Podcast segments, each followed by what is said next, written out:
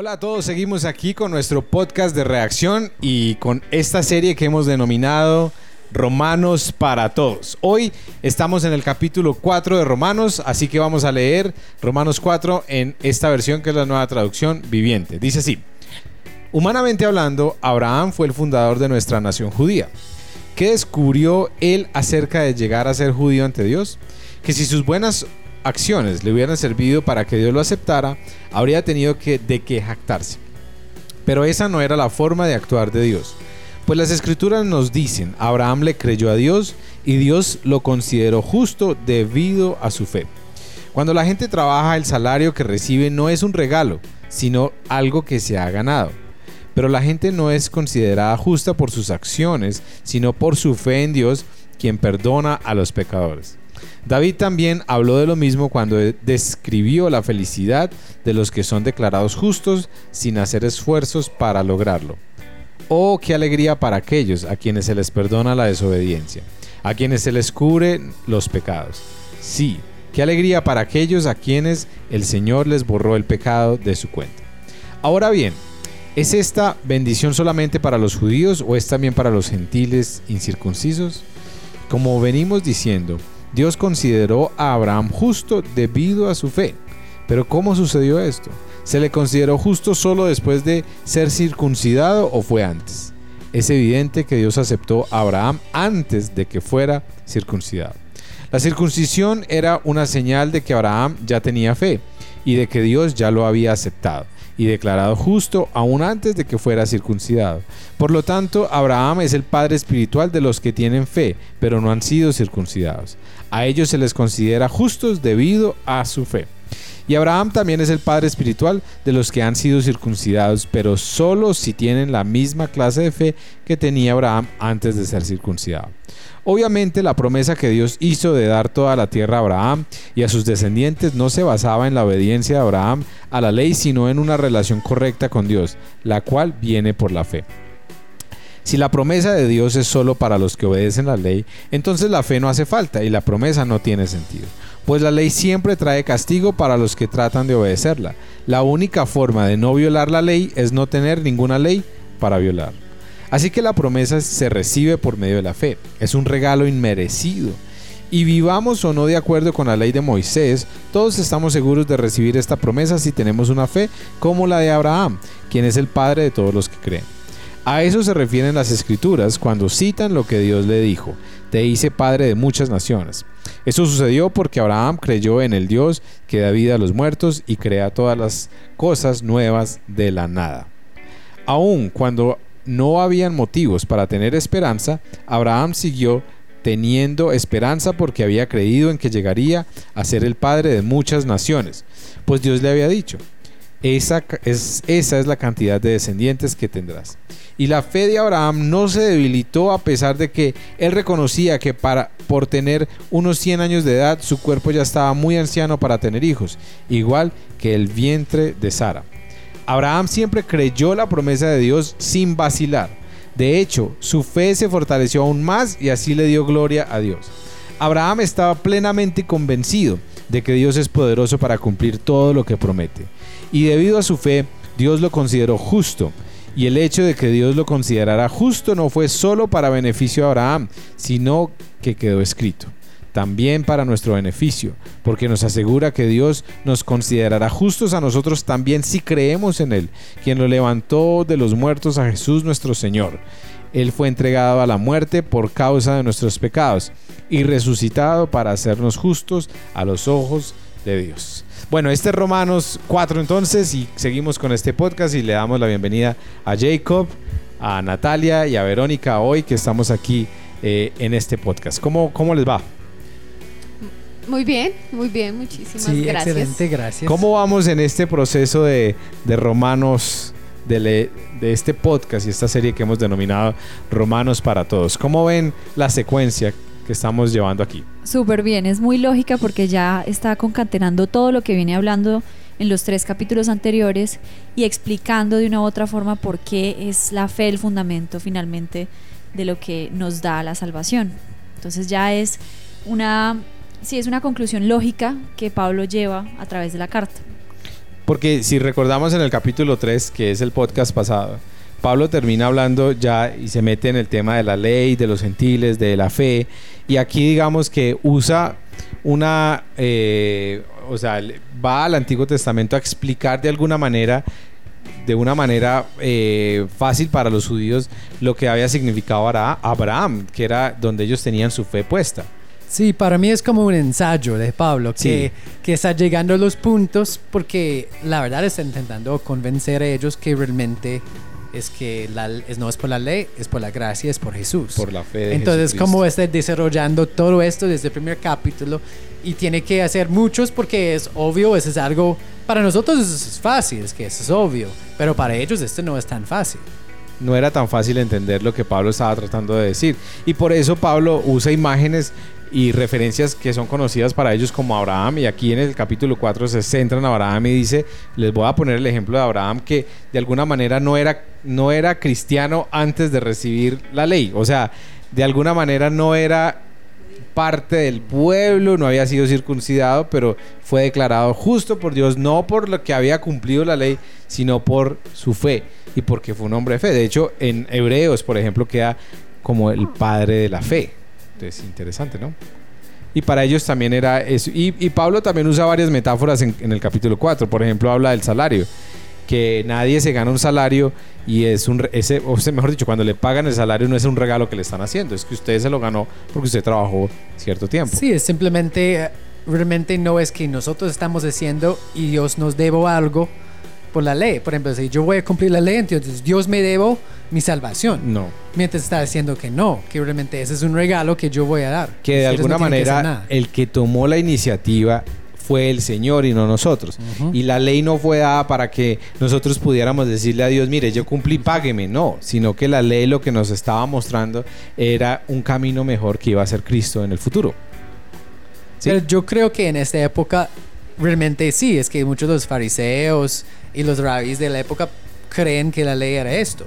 Que yo voy a hacer esto y Dios me debo. Bueno, pero pensemos en algo. ¿No creen que hoy en día nosotros eh, tenemos esa misma tendencia de creer que, que si yo me porto bien, porque en el cristianismo existe todavía eso, si yo soy bueno, si yo soy justo, si yo me porto bien, si yo hago las cosas correctas, pues me tiene que ir bien o no? Sí, yo creo que mucha gente, pero ah, soy una buena persona. ¿Y por qué, por qué esta enfermedad? ¿Por qué tal cosa? Por, no, es un castigo de Dios. Yo creo que y creo, pues, o sea, digamos que muchos movimientos hoy en día nos han hecho creer eso, o sea, que nuestra vida es perfecta porque cumplimos, porque hacemos, porque lo que la Biblia dice es lo que nosotros realizamos, porque no eh, hablamos mal, porque somos fieles, porque ayudamos y que eso implica que todo está bien para nosotros pero realmente eso no es lo que la Biblia nos dice. La Biblia no nos llama, no nos dice cumpla todo lo que dice aquí simplemente y eso es lo que usted va a tener para toda la vida. Por ejemplo, y eso tiene que ver mucho con una teología o con una doctrina de la causa y el efecto. Si usted hace tal cosa, pues el efecto es esto. Pero en la Biblia y en nuestras vidas hay muchas referencias y situaciones que nos demuestran todo lo contrario. Por ejemplo, un Job. ¿Cómo hace uno para entender a Job? Un hombre justo, que oraba, que cumplía toda la ley y resulta que le va mal. Y por eso es la lucha de él, de su esposa, de sus amigos, de, pero es que usted tuvo que haber hecho algo mal para estar viviendo estas consecuencias. Y él dice, pero yo soy inocente, yo no he hecho nada. Es, es igual nosotros, o sea, ¿qué nos exime a nosotros de que un día podamos ser asaltados?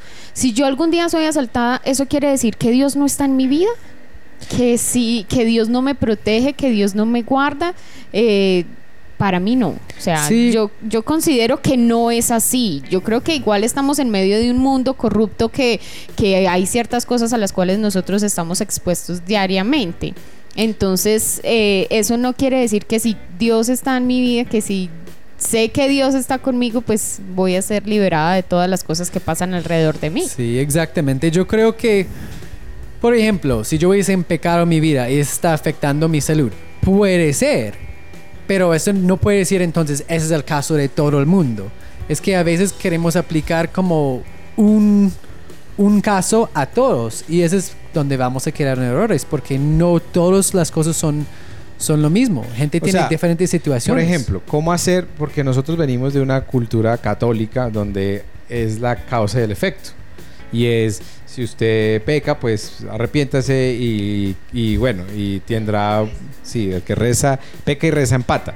Pero, pero digamos que aún en el cristianismo hemos vivido eso. Si usted es buena persona, todo le tiene que salir bien. No pueden haber problemas, no pueden haber enfer- enfermedades, no pueden haber situaciones difíciles.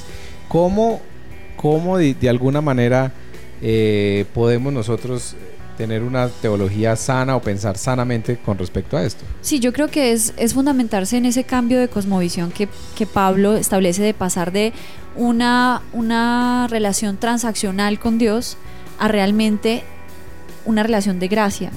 Y esa, esa es una, un cambio de cosmovisión que solamente lo trae obviamente el Espíritu Santo por medio de la convicción de que finalmente es Jesús la única entrada que tenemos al Padre.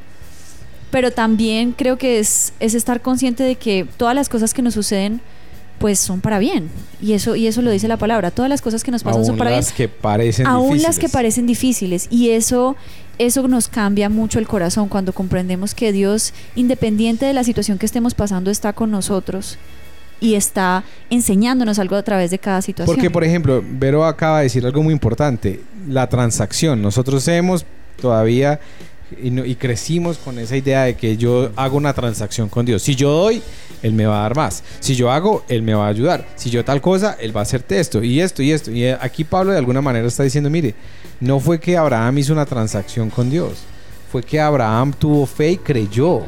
Y antes de ser, digamos, de estar la ley, porque Abraham está antes de Moisés. O sea, la ley no había llegado. No, he- no, no había...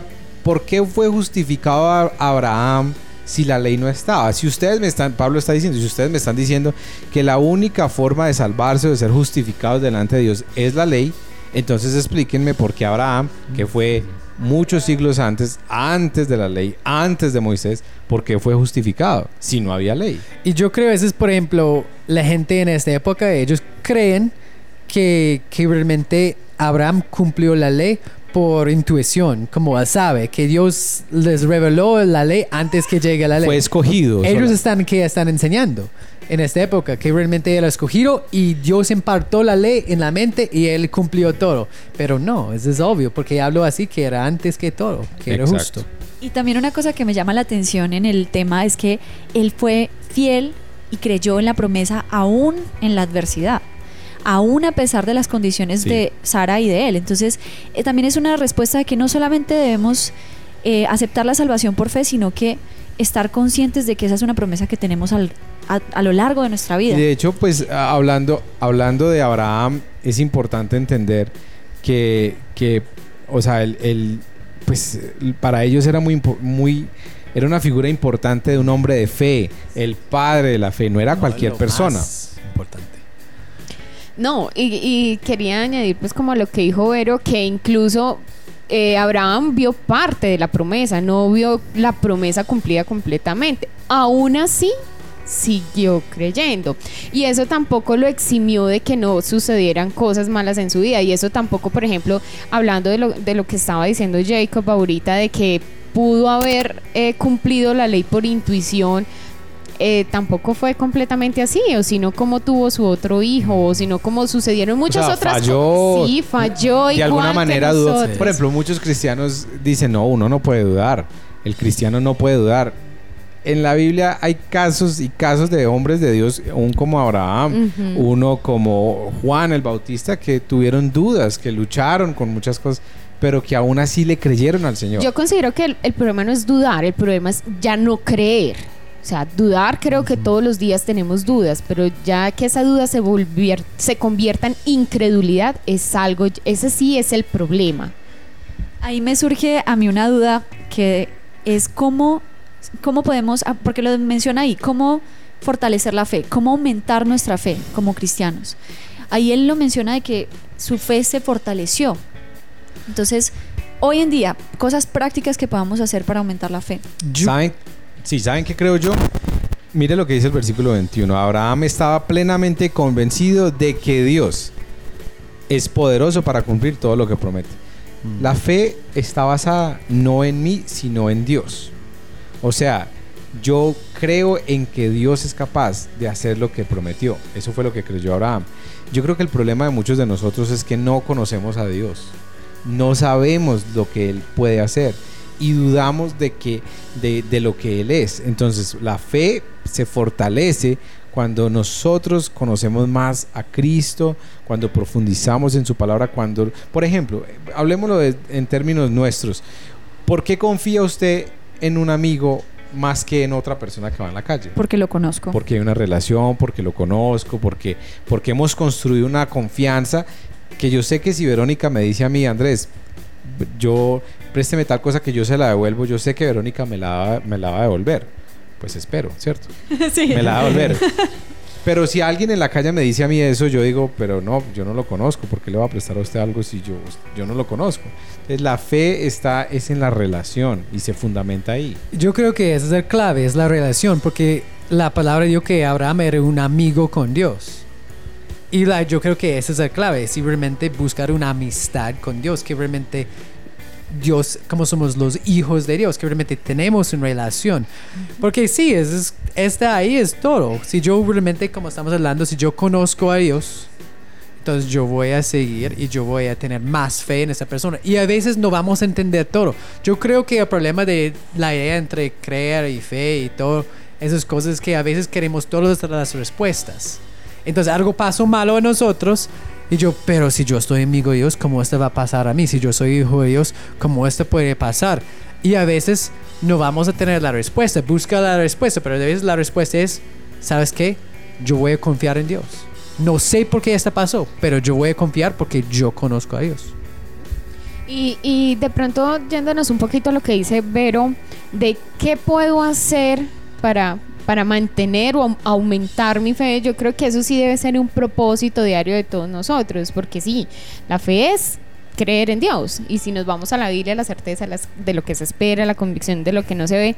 Pero, ¿qué, qué cosas prácticas podemos hacer diariamente para eso? Algo súper importante que decía Andrés, yo no puedo, o sea, mi fe está basada en mi relación con Dios. Si yo no conozco a Dios, pues obviamente, entonces, ¿en dónde está mi fe? Entonces, o sea, principalmente hablamos de oración y hablamos de conocer las escrituras, pero son cosas que se deben hacer de una manera ordenada, de una manera, por ejemplo, leer las escrituras de una manera sistemática, algo bien organizado, tener de verdad los tiempos de reflexión, de, de de devocional en las escrituras, mis tiempos con Dios no, no deben ser negociables, sino que debe ser esa prioridad. Y la fe no solamente se va aumentando por eso, sino por muchas otras cosas que podemos hacer en nuestras vidas, por aprender a por leer otros, otros, otros libros supremamente importantes, por ayudar a mi hermano.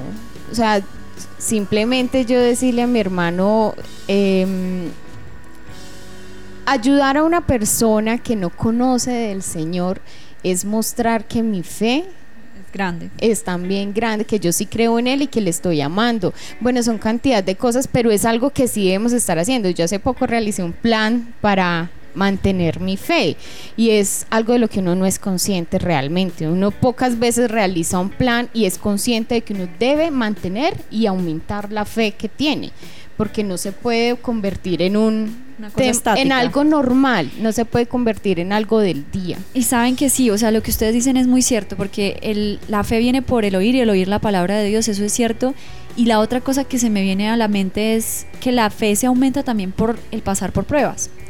Entonces, de una u otra forma, lo que nos refleja ahí Abraham es esa intimidad que tenía él con el Señor como amigo de Dios, que como ustedes dicen, se desarrolla por medio de conocer las escrituras y conocerlo a él en intimidad y oración, y también por pasar por las pruebas, porque esa era una prueba de fe. Finalmente, la, promesa que él tenía, creerla aún independiente de las circunstancias. Algo interesante también que a mí me gusta mucho es cuando está hablando que, que cuando usa la frase nuestro padre Abraham y que está hablando con judíos y gentiles, porque en esa cultura solo los judíos tienen derecho A decir, a decir Padre Abraham. mi padre Abraham. Y mire lo que dice el versículo 11. Dice, la circuncisión era una señal de que Abraham ya tenía fe y de que Dios ya lo había aceptado y declarado justo aún antes de que fuera circuncidado. Por lo tanto, esto es muy brutal. Abraham es el padre espiritual de los que tienen fe pero no han sido circuncidados. A ellos se les considera justos debido a su fe. O sea, eh, de alguna manera Pablo está diciendo, Abraham es el padre también de los gentiles, de nosotros los que no somos judíos. Y lo que está diciendo el Señor aquí es que ustedes no tienen que ser judíos para ser salvos. Simplemente tienen que creer en Jesucristo y ser salvos por fe en Él. Eso es lo interesante de lo que, o sea, uno de los puntos centrales de lo que Pablo está diciendo acá. Sí, eso es algo que es muy importante, que ya somos iguales, que realmente no importa si soy gentil o judío, que ya, como está diciendo de antes. Bueno, por, por ejemplo, entonces, ¿cómo, cómo, nos, ¿cómo nosotros tenemos que...? Porque la realidad, y lo hemos hablado en algunos podcasts ya, la realidad es que la Biblia, que el mismo Señor Jesucristo fue judío. O sea, son, fueron de la Sí. nación de Israel. ¿Cómo nosotros como cristianos, si estamos relacionados con, con el Dios de la Biblia, con el Señor Jesucristo que, que nació y, y vivió en un mundo judío del primer siglo, ¿cómo debemos vivir nosotros entonces? ¿Cuál debe ser nuestra correcta relación, por ejemplo, con Israel, con la nación judía? O sea, debemos tener, debemos corchó, tener, debemos tener, debemos tener la, la bandera judía, de- debemos, o sea, debemos, ¿cuál debe ser nuestra no, porque yo correcta creo que relación cuando está con los hablando judíos? que, que Abraham es el padre de todas las naciones, ya estamos incluidos. Por ejemplo, en la todo. iglesia debemos cantar es música judía, ba- das- las danzas judías. Mira, yo creo que si, si les gusta este estilo no hay problema, pero yo creo que no es necesario. No es una que no es, obligación. no es nuestra cultura tampoco. Si yo, si por ejemplo, si estoy parte de una cultura judío o algo así y ellos tienen alabanza así por cristianos, bueno, yo sigo en esto porque es de mi cultura o algo así, me gusta este tipo de música. Pero si no, yo creo que esas cosas, la verdad, la, la parte de la cultura, no, ver, no veo nada en cristianismo. Ya está para todos. Es que yo creo que tenemos que buscar nuestras maneras como, como nosotros vamos o sea, a por ejemplo, ¿qué diferente. música se va a cantar en la presencia de Dios en el cielo? ¿Música judía o van a haber vallenatos también? Yo creo que Es que, men, esa es una, es una pregunta que yo creo que tal vez, o tal vez todos escucharon lo que quieren escuchar. Es que Sí, nunca ser. sabemos. Es que vamos a digo que vamos a ser un voz, ¿cierto? Como todos alabando, como... Yo creo que nosotros deberíamos ver a Israel como vemos a toda nación, o sea, como un, una- un espacio para evangelizar, porque también es un pueblo que el Señor quiere que se salve, Claro. que escuchen el mensaje de Cristo, pero también verlos como un pueblo en el cual hay mucho conocimiento bíblico y que también es, es, es un pueblo que conoce las escrituras, que tuvo el privilegio, digamos, de, de, sí, de ser los primeros a quienes se les reveló. Entonces, por esa razón sería también bueno investigar un poquito más acerca de la historia y orar también, por ellos. Como y, oramos sí, por otras como oramos por otras naciones. Y es la verdad, es que no dar, en esta época no da sentido si Jesús llegó como un gentil en otro lado porque ellos no van a entender nada. Es que para mí él llegó porque Isra- Israel era escogido y ellos van a entender, no todos, pero por lo menos los que, por ejemplo, Pablo, que va a aparecer Pablo, que puede conectar todo. Eh, tú no vas a encontrar, en, por ejemplo, un griego, eh, un filósofo ahí, ellos no van a entender No, eso el que podía entender Entonces esto es era que Pablo. Es un plan, es que Dios hizo un plan desde el principio del mundo. Es que este va a pasar y Él sabe, bueno, esa nación, si yo voy a iniciar cultivar una relación con ellos, cuando llego Jesús, ellos por lo menos van, algunos van a lograr y esto va a explotar el mensaje por todos los lados. Eso es normal. Sí, porque lo que pasa, digamos, ahí es que en Cristo se abre ya el espectro de salvación no solamente para los judíos, sino para toda la humanidad. Y ya no era necesario, o ya no solamente un pueblo escogido, sino que el pueblo escogido ya es el pueblo de Dios, la iglesia, el que cree en Jesucristo. Por eso John Stott y bueno, muchos otros hablan de, del el Israel espiritual, que es la iglesia ya no tanto la nación, sino la iglesia como tal. Bueno, pero eso, digamos que Pablo en este capítulo 4 pues se centra y les trata de, explicar lo que él está tratando de decir a través de la vida de, Abraham. Y les dice, mire, Abraham fue justificado antes de, de la ley. Por eso no podemos decir que la ley es la que nos justifica, sino que es la fe la que nos lleva a justificar. Y usa un, un personaje, lo trae a, digamos, a ese momento que para ellos era el padre de la fe y, era considerado así y Pablo, Pablo les dice, por esa razón la fe está aún por encima de la ley o estuvo antes la fe que la ley y eso es bien interesante, lo sigue desarrollando en los capítulos siguientes. Todo claro. Yo creo que todo claro. Esta- Todo claro. Es que como, como yo dije, como es un ensayo, es que ya está solo haciendo otro punto. Y yo creo que ese es el Sí. punto que él quiere que, que la gente van a entender. Algo para finalizar, Romanos 4 termina diciendo que, que por él, debido a la fe de Abraham, Dios lo consideró justo. Y el hecho de que Dios lo considerara justo no fue solo para beneficio de Abraham, sino que también para el beneficio de todos los que eh, creemos en Él, que creemos que el Señor levantó a Jesús de los muertos. Él fue entregado a la muerte por causa de nuestros pecados y resucitado para hacernos justos a los ojos de Dios. Miren cómo se- esa palabra justos es la misma que Pablo comienza en la que comienza en el capítulo 1 que hablamos de la justicia.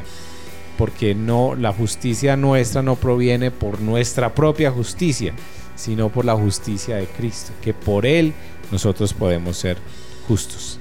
Bueno, a todos los que nos escuchan y a ustedes, muchas gracias muchachos por todos sus aportes. Eh, a los que nos escuchan, queremos recordarles que nos pueden enviar sus comentarios a través de las redes sociales, nos pueden escribir eh, sugerencias aún temas que quieren que tratemos aquí en este podcast. Vamos en esta serie de Romanos para Todos, pero podemos también eh, mirar qué otras series ustedes consideran que son importantes. Estos capítulos de Romanos son una be- belleza, una bendición. Romanos es un libro espectacular y a veces mucha gente eh, dice, no, pero es que es muy complicado entender lo que Romanos dice o el pensamiento de Pablo, pero cuando uno empieza a estudiarlo, a leerlo y a entenderlo un poco, uno empieza a darse cuenta toda la lógica que él está poniendo. Y por ejemplo, hoy es un ejemplo de, de cómo él, él toma a Abraham y dice, mire, les voy a dar el ejemplo de Abraham y cómo la fe a él lo justificó antes de la ley.